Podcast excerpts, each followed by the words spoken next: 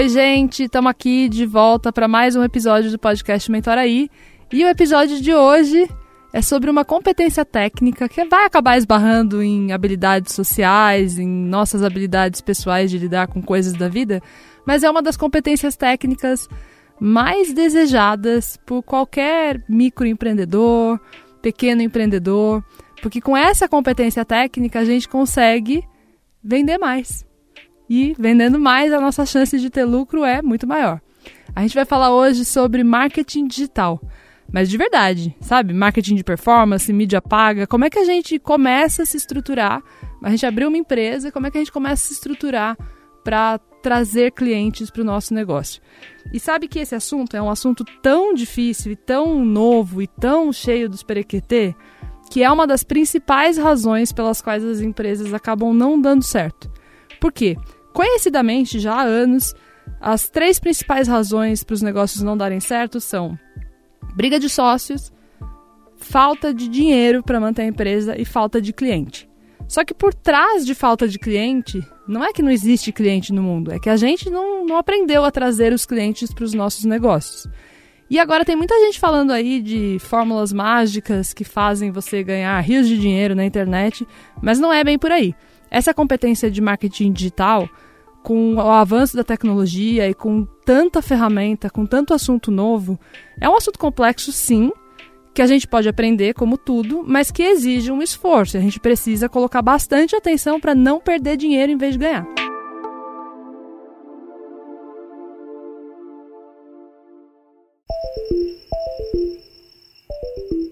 E a minha convidada de hoje é uma garota muito esperta.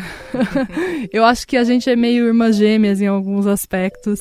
Ela fala rápido que nem eu, então a gente vai ter que ficar bem ligado aqui hoje nesse papo pra gente não perder nada. O bom é que a gente vai aprender muita coisa ao mesmo tempo, porque a gente vai acelerar esse movimento. o nome dela é Ana Pérez. Ela é gerente de marketing de performance na Acreditas, que vocês já devem conhecer. Ela também já trabalhou em vários outros lugares. A gente trabalhou em algumas empresas, é, não no mesmo tempo, mas no mesmo lugar. E ela é uma grande expert desse tema, mídias pagas, tráfego, e não só do pago, né, do orgânico também. Ela vai contar uma história aqui incrível de um negócio que ela fez para testar durante a pandemia e com o qual ela faturou 11 mil reais no primeiro mês, sem gastar nenhum real de mídia. Oi, Ana, bem-vinda. Tô muito feliz que você tá aqui e tenho certeza que a galera vai aprender um monte de coisa prática com você hoje. Oi, Marina, tudo bem? É um prazer estar aqui. Tô super feliz pelo convite e tô super animada pra gente conversar e explicar um pouquinho mais aí do que eu aprendi durante esses últimos anos. Tá, vamos começar contando um pouquinho da sua história profissional? Pode ser? Claro, vamos sim. Bom, eu já estou trabalhando com digital já há mais de nove anos.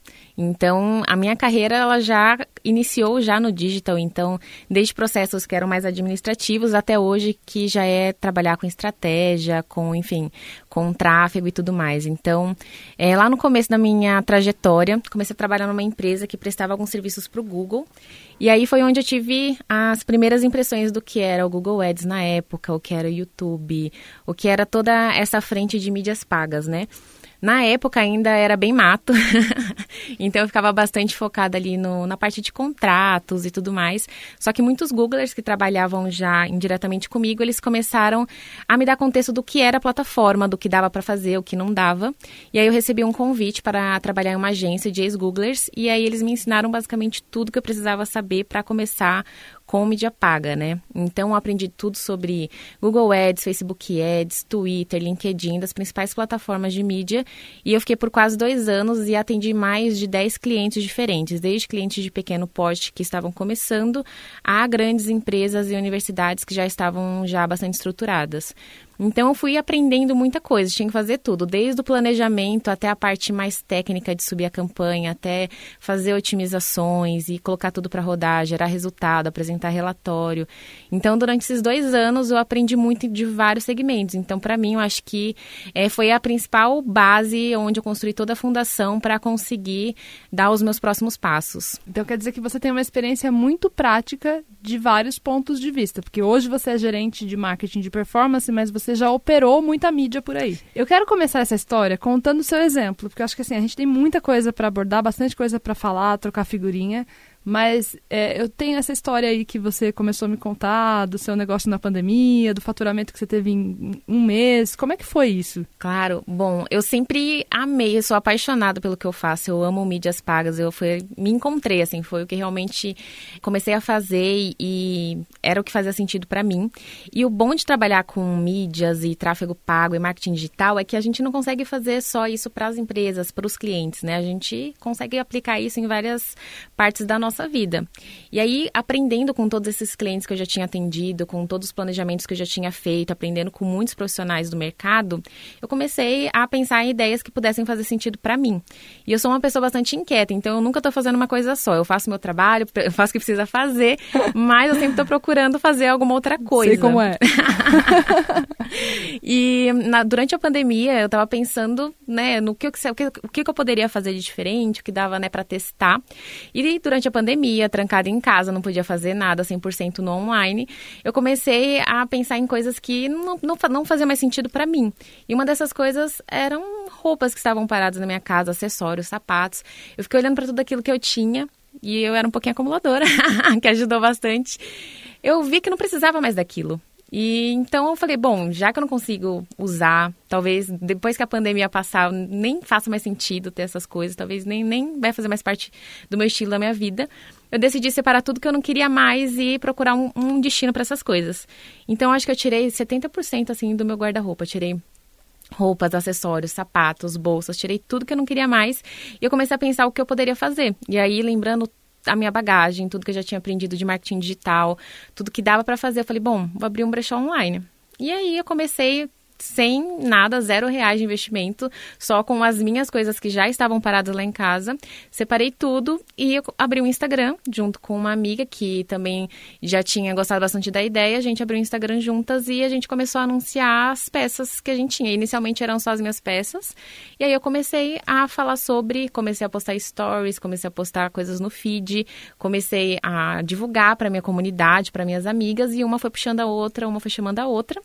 E durante três meses meses com isso no ar, a gente vendeu mais de 350 peças, a gente conseguiu um faturamento de quase 11 mil reais e com investimento de zero reais. Tudo isso com estratégias de marketing, deixando sempre uma comunicação muito cool, muito legal, dando informação de como que a pessoa poderia usar determinada peça e deu super certo. Tá. Eu vi esse perfil no Insta e o perfil é lindo, é super bem estruturado. Como que você definiu o padrão de imagem? Porque o visual no Insta é bastante importante. Como é que foi feita a criação e, enfim. No começo, como era muito do meu guarda-roupa, das minhas peças, eu fiz algo que era muito a minha cara. Então eu procurei coisas que fossem mais clean, mais femininas, dentro do estilo que eu usaria, do estilo que eu uso, porque eu imagino que para a pessoa comprar as peças que eu usava, ela tem que ter um estilo um pouco parecido, pelo menos gostar.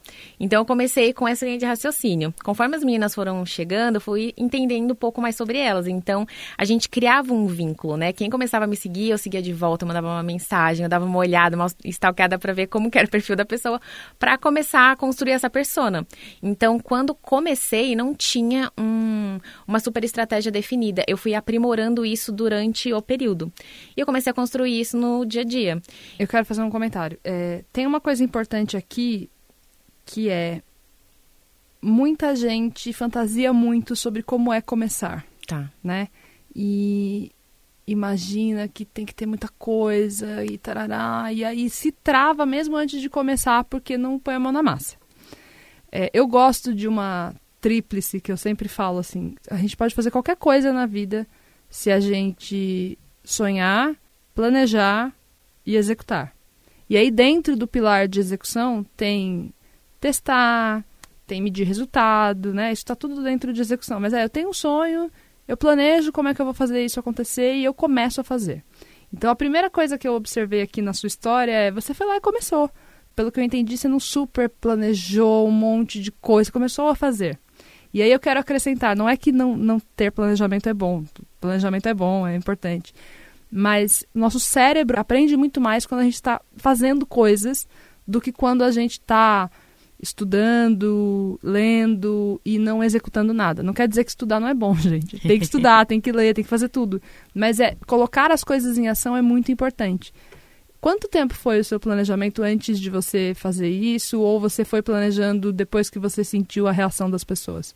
Todo esse planejamento acho que foi em uma semana, mas eu acho que vale ressaltar aqui que eu já tinha uma bagagem bem bacana de planejamento de marketing, de como colocar um produto no ar, de como construir um Instagram, de como conversar com a audiência. Então acho que isso já facilitou bastante. Quando eu tive essa ideia, é, foi realmente aquilo de já começar, tirei tudo que eu tinha e eu comecei já a definir tarefas para cumprir até o fim da semana. Então eu tinha assim é, já as tarefas que eu queria cumprir e eu já tinha ali um calendário de coisas que eu precisava fazer para colocar essa ideia em ação. Então eu precisava é, higienizar todas as peças, tinha que etiquetar tudo, tinha que organizar por categoria, tinha que ter todas as informações, informações de cores, de tamanho. E então comecei já a colocar no meu calendário tudo que eu precisava cumprir até determinada data para poder colocar esse plano em ação. Então, é, depois que eu tive a ideia, comecei já a planejar tudo, já quebrei em tarefas, coloquei prazos para entregar essas tarefas. E aí, terminando isso, eu comecei já a publicar de acordo com a programação que eu tinha. Então, como que era a dinâmica? É, eu tirava fotos das peças, colocava as informações de tamanho, valor, quando tinha alguma marca específica, também colocava a marca ali como chamariz. E a gente começou a divulgar dessa forma via Instagram mesmo, totalmente orgânico, to, é, totalmente de graça. A gente usava os recursos que tinha na plataforma. Com a lojinha do próprio Insta no feed do próprio Instagram. Eu nem cheguei a publicar nada na loja oficial que precisava de um feed, de um catálogo dinâmico, nem cheguei nessa parte. Então era realmente de tirar foto do produto, postar nos stories, dar informação, gravar uma parte com vídeo mesmo e falar sobre a peça e falar como que estava a qualidade dessa peça. Era meio que realmente vender, colocar atributos e dar sugestões de como que ela poderia usar. Então, por exemplo, um vestido preto com bolinhas brancas. Ah, esse vestido tem um tecido X, você pode usar com uma bota, você pode usar com uma sandália Y. Comecei a dar sugestões e dicas de como que poderia usar e mostrava como que estava a qualidade disso. E aí, às vezes, era só uma foto simples, só uma foto com preço, informação da peça, falando tamanho. Aí já aparecia as meninas falando, ah, eu quero, você pode me mandar foto dela de outro lado, você pode mostrar como que tá a qualidade assim, assim, assado. Eu comecei a passar mais essas fotos, os vídeos, e aí eu fui entendendo como que as meninas queriam ver essas peças, né? Então, é, algumas queriam algumas coisas mais específicas. Então, por exemplo, de regata, elas queriam ver como que tava o acabamento da manga, elas queriam ver se estava realmente apta para usar, porque todas as roupas que foram vendidas eram roupas de segunda mão. Entendo que tudo isso que você está me dizendo é, eu fui modelando o jeito de fazer isso acontecer de acordo com o feedback dos próprios clientes. Então, se o cliente quer ver mais detalhe, a gente traz mais detalhe. Exato. Se a cliente quer interagir algumas vezes, entender como vai funcionar a entrega, enfim. Dentro do seu planejamento, quais eram os elementos, quais eram as partes do seu planejamento, desse seu planejamento de uma semana? Era já conseguir ter todos os produtos, né, tudo que seria anunciado já categorizado e etiquetado e começar por departamentos. Então, eu fiz uma semana que era uma semana dedicada a vestidos, por exemplo. Era, uma, era um planejamento de conteúdo. De conteúdo, ah, perfeito. tá. Bem importante. Não era um planejamento do negócio como um todo, certo? Sim, era focado no conteúdo e também adaptado ao que a audiência gostaria de ver. Então, eu usava, por exemplo, o recurso de enquetes para começar a descobrir o que elas gostariam de ver. Então, eu falo, ah, essa semana a gente está organizando mais novidades para vocês. O que, que vocês querem ver primeiro? Vocês querem ver categorias de blusas? Vocês querem ver categorias de vestidos? O que, que vocês procuram? E elas começavam a responder, a interagir, mandavam feedbacks. Eu comecei a pegar todas essas respostas e eu fui moldando meu planejamento. Então, com base nas respostas, eu fui criando esses conteúdos e comecei a categorizar alguns pontos. Então, eu vi que, por exemplo, a categoria vestido era algo que a minha audiência queria muito ver. Então, comecei já a organizar dentro do meu planejamento, pegar todos os vestidos, pegar todas as informações, gerar esses conteúdos via foto, vídeo, lives e comecei a montar isso durante os dias. Que ferramentas você usou na etapa de planejamento?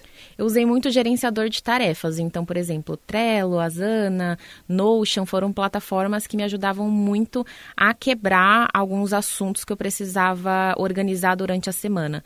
Então, essas ferramentas de gerenciamento de tarefas era muito prático para conseguir até dividir com outras pessoas que me ajudavam, que eu precisava é, organizar dentro do prazo, quebrava em subtarefas. Então, eu usava muito ferramentas como Trello, por exemplo exemplo, para conseguir ter esse mapa do que eu precisava fazer para colocar esse meu plano no ar. Aqui tem dois pontos importantes: um de pensamento, né, comportamento, e outro de uh, ferramental.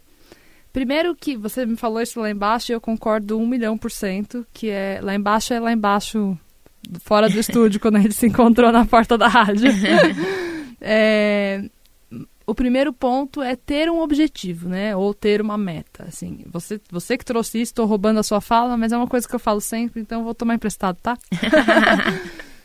Cara, não tem como, do, quando a gente fala de negócio, a gente não se colocar objetivo e nos colocar meta. Ah, pode ser que dê certo? Pode, mas é muito difícil.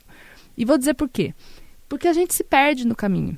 E é normal se perder. E ter um norte para a gente voltar para esse lugar e continuar caminhando é extremamente importante. Então, se eu sei que eu tenho um objetivo de vender a primeira peça em 15 dias, eu construo. Esse é só um exemplo, né? Depois eu vou perguntar dos seus, quais foram. Mas eu construo o meu dia a dia de ações para chegar nessa primeira venda. Quais são? E aí o tal do cronograma reverso. Eu gosto muito de trabalhar com planilha e, e uso várias ferramentas de gestão de tarefa e tal. Mas eu gosto da planilha porque ela é muito flexível. E a verdade é que eu também ando com um caderninho na bolsa onde eu anoto todas as coisas que eu preciso fazer. Então, não existe uma desculpa de barreira tecnológica ou de adoção de novas tecnologias para você não se organizar e não fazer um planejamento, porque pode ser literalmente no papel de pão né? Sim. O importante é você ter o objetivo em mente, tá? O meu objetivo é vender a primeira peça em 15 dias. Ou a minha meta é vender mil reais por dia. E aí você, a partir dessa meta para o dia de hoje, é, tem um cronograma de atividades, né? Que é o tal do cronograma reverso, quais são todas as coisas que eu preciso executar para chegar nisso. E tem um, um, que não é um cronograma, mas tem um pensamento de, de quebrar esse objetivo em alavancas acionáveis que a gente possa chegar até lá. A gente vai falar um pouco sobre isso. Qual era o seu objetivo no seu planejamento da primeira semana? Na primeira semana, meu principal propósito com essa ideia, com esse MVP que eu criei durante a pandemia, era dar sentido, um sentido novo a essas peças que estavam paradas. Então, eu não tinha metas já focadas no negócio. Acho que meu principal objetivo era: tem um monte de coisa parada aqui, não faz mais sentido para minha vida. E eu queria dar um sentido novo para isso. Então, até o fim da semana, eu queria que no mínimo cinco peças tivessem um destino diferente, que elas fossem reutilizadas, que outras pessoas pudessem inserir na vida delas. E para mim, se conseguisse deixar que cinco peças que iam para o lixo lixo fossem para novas casas e tivessem um novo sentido, o meu objetivo já estava cumprido. Então, nesse primeiro momento, para mim era isso. E você bateu essa meta na sua primeira semana? Sim, a gente, na verdade, bateu três vezes mais do que a gente tinha pensado. Foram mais de 30 peças na primeira semana. Muito e bom. eu não esperava, não estava preparada, porque era realmente um MVP. E aí, nessa primeira semana, já foram mais de 30 peças. E aí eu falei, poxa, acho que vai dar certo. E aí eu voltei lá no meu guarda-roupa, aí de 70% foi quase 85%. Peguei mais peças. E aí eu falei, bom, isso vai dar certo, eu vou de verdade agora, eu vou para valer. E aí, no primeiro mês, a gente tinha uma meta de pelo menos 30 peças. E a gente vendeu 100. Uau! Foi bem legal. incrível. Que legal. Quantos meses vocês ficaram trabalhando nesse projeto? Três meses e meio. Tá, e eu sei que esse projeto não era, não tinha objetivo de ter lucro. Vocês Exato. usaram esse dinheiro para fazer o quê? A gente usou o dinheiro para ajudar algumas instituições. Então, nesse momento de pandemia, muitas famílias é, ficaram em situações difíceis. Alguns projetos sociais que a gente acompanhava também estavam passando por algumas situações complicadas e a gente começou a ajudar esses projetos, essas famílias. Então, era totalmente focado para isso. Interessantíssimo. Quais você acha que foram, sei lá, as três atitudes ou as três ações de marketing, de conteúdo, as três questões que fizeram vocês chegarem a esse volume de vendas tão rapidamente? Então, acho que quando a gente usa o nosso marketing de influência, às vezes a gente acha que conhece poucas pessoas ou que a gente não é tão conhecida assim. E eu me surpreendi muito com isso. Então, é, eu não me considero uma blogueira, influencer, nada disso. Eu sou uma pessoa totalmente low profile. Mas eu senti que rolou uma identificação de pessoas que já me conheciam. E pessoas que já me seguiam no Instagram, mas que eu nem tenho mais contato, que já trabalhou comigo, que já fez um curso, que estudou comigo, até na época de colégio, ensino fundamental, médio. Muitas pessoas que já me conheciam de uma certa forma essas pessoas começaram a chegar e começaram a divulgar para os amigos de amigos e isso começou a crescer. E que um detalhe é que eu nem sabia que eu tinha é, é, já isso de poder influenciar e conseguir trazer uma comunidade de mulheres, porque no final se tornou isso. É, foram mais de mil mulheres conectadas que a gente conversava, elas eram ativas, elas perguntavam, elas ficavam ali esperando o horário da gente postar para conseguir garantir, porque eram peças únicas, né? Então postou, quem chegar primeiro leva. E aí, às vezes, uma peça vinha 10, 12 12 meninas querendo a mesma peça. Era acirrada. então, acho que o primeiro ponto foi o marketing de influência. O segundo foi entender o que elas queriam e transformar isso em conteúdo. Então, por exemplo, essa semana do vestido, elas falaram para mim que elas queriam vestido, elas que falaram que queria blusas. Então, eu não fui fazendo ali do jeito que eu, Ana, achava que seria o ideal. Eu escutei o que elas queriam e eu transformei isso em acionáveis. Então, acho que o segundo é ouvir os, a sua audiência, o seu público e transformar isso em conteúdo. E o terceiro ponto é pensar em escala. e aí a minha mentalidade de growth já me puxa um pouquinho para essa frente de negócios. Então, quando eu via que determinada peça funcionava, que estava muito certo, por exemplo, jaqueta jeans era algo que postava e literalmente em segundo saía. Era uma coisa assim muito muito doida. E aí eu falei, poxa, jaqueta é o meu produto escalável. Eu comecei atrás de mais jaquetas e aí eu comecei a, a pegar esses insights também para transformar em negócio. E deu certo, né? Até comentei já com você, em três meses a gente vendeu mais de 500 peças foram 500 peças que eu embalei uma a uma, higienizei uma a uma e mandei com todo o carinho do mundo para cada uma das mulheres que apoiaram e que ajudaram esse projeto. Muito legal. E o mais curioso aqui, é um perfil que tem um pouco mais de mil pessoas. Você vendeu 500 peças. Sim. Se eu fosse fazer uma conta, se cada pessoa tivesse comprado só uma peça, metade das pessoas praticamente né, geraram aí uma compra, uma conversão maravilhosa. Sim. E aí isso também desmitifica um ponto que é preciso ter uma audiência gigante, um volume de gente gigante nas minhas redes sociais para fazer negócio. Ó, que mentira! Exato. Isso não é verdade. Por que, que você acha que rolou bem o lance da influência? Porque, em geral, a gente tende a achar. Existem vários tipos de influenciadores, mas a gente tende a achar que influenciador é só aquela pessoa gigante, com milhares de seguidores, e aquele é um superstar. Por que, que uma pessoa, um perfil com mil seguidores, uma pessoa, você falou low profile, né? Eu sou uma pessoa, enfim, tranquilona, não estou aqui brilhando na influência. Qual que é o componente que te faz ter tido influência sobre as meninas que te seguiam?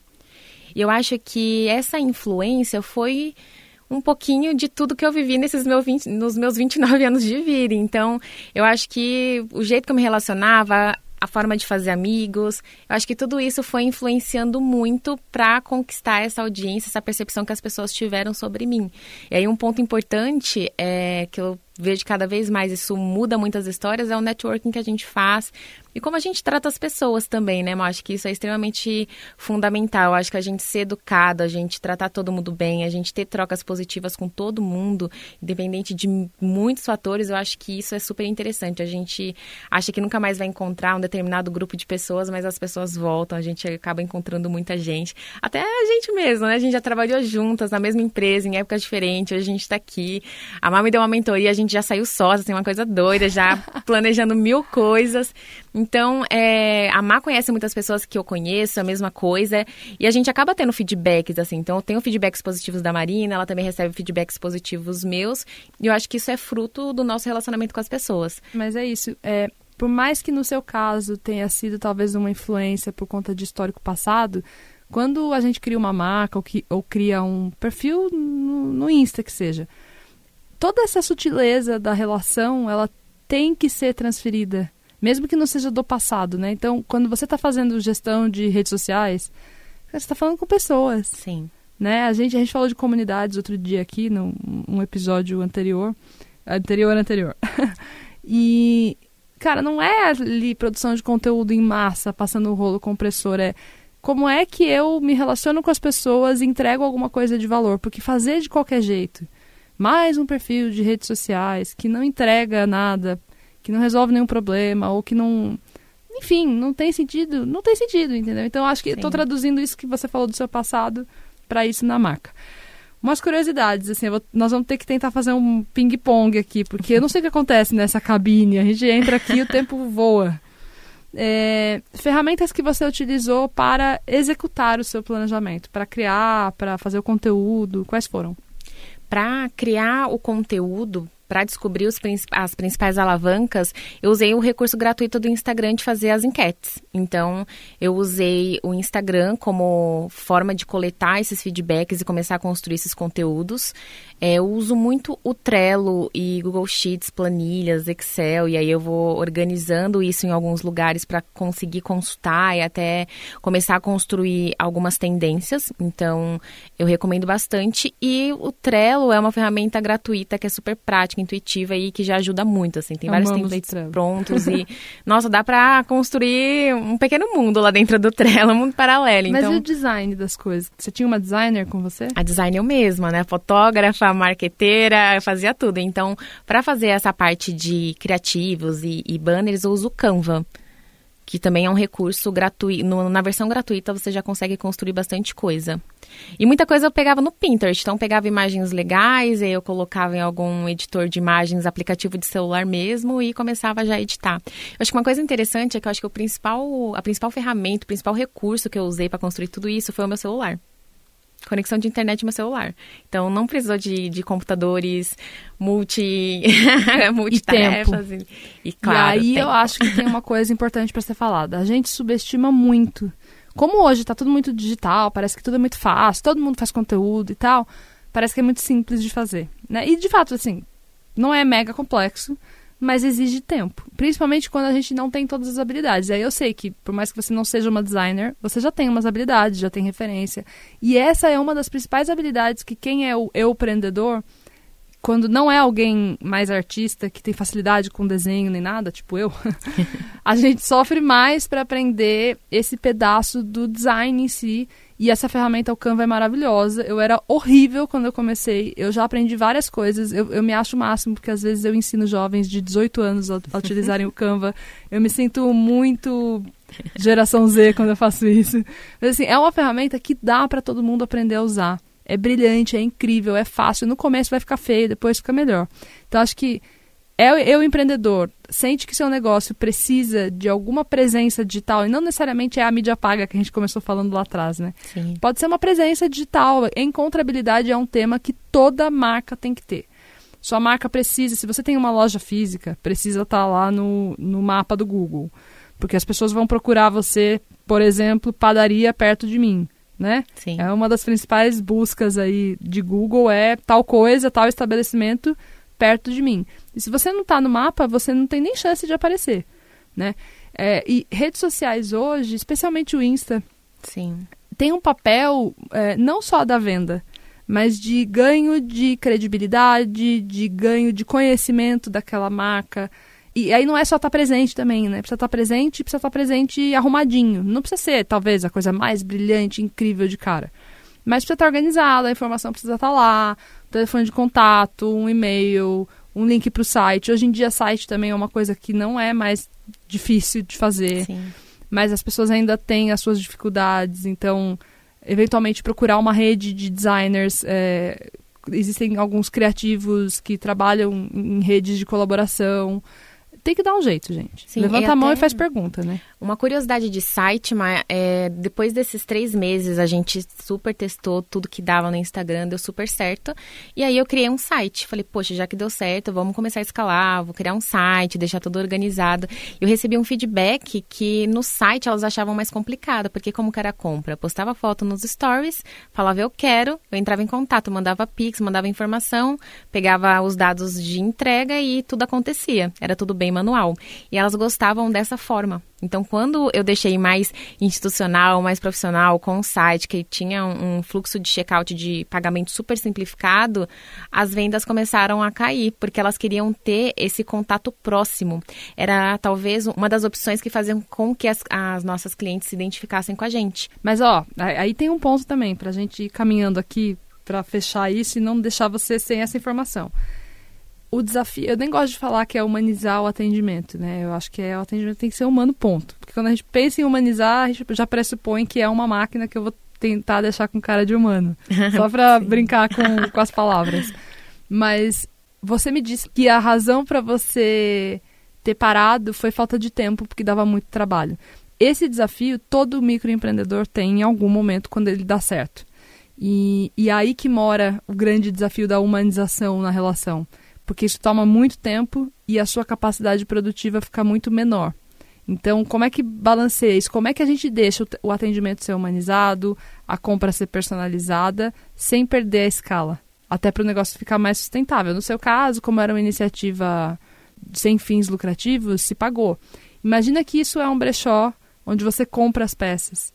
E aí você tem que pagar as pessoas e tem outros custos. Como é que faz com o custo de distribuição, né? Se você envia pelos correios e tal. Então o negócio precisa ficar lucrativo. Para ficar lucrativo, muitas vezes você vai depender da escala. Então são todas habilidades que esses empreendedores precisam desenvolver, não tem como escapar. Ai, acho que é isso, vamos ter que acabar. Você quer contar mais alguma coisa importante? Mas só uma última curiosidade é que esse projeto tem um propósito social, não era né, um projeto de fins lucrativos, só que isso nunca foi comunicado. Então, é, ninguém comprava já sabendo que isso era para um objetivo ainda maior. Então, era uma coisa que a gente tinha criado já pensando, poxa, não está fazendo sentido para mim, eu vou gerar lucro com isso e vou ajudar outras pessoas, instituições, mas foi algo que eu não quis comunicar, porque eu não queria que não fizesse sentido. Eu queria que a pessoa realmente comprasse aquilo porque ia fazer sentido para ela. Então, em momento nenhum a gente se posicionou como, olha, você vai comprar aqui nesse brechó, você vai estar tá ajudando XPTO causas. Isso nunca foi comunicado. Então, realmente, essas pessoas que chegaram foi por se identificar, por gostar, e eu, eu acho que isso também é uma curiosidade bem bacana. Muito legal. Bom, gente, é isso. A Ana acabou de lançar as inscrições para o curso de marketing digital que ela está preparando para microempreendedores. Para falar tudo isso em detalhes, vocês podem se inscrever pelo site mentora.ai barra marketing digital e aprender tudo, tudo, tudo isso no detalhe. Vou ter que ficar por aqui, Ana. Você também. Obrigada pela Cara, participação. Foi um prazer e até a próxima, pessoal. Um beijo. A gente se vê mais vezes, com certeza. Com certeza. Bom, gente, é isso. O episódio fica por aqui. Se você gostou dessa conversa, segue a gente no seu aplicativo preferido, que a gente está em quase todos os lugares. Spotify, Deezer, Google, Apple, SoundCloud. Tamo por aí. A gente se vê de novo na semana que vem. E se você tem comentários, dúvidas, sugestões, tá afim de bater um papo sobre esse tema, nas redes sociais, o meu perfil é maproenca no Insta. E no LinkedIn também, estamos lá bastante ativo, Marina Proença.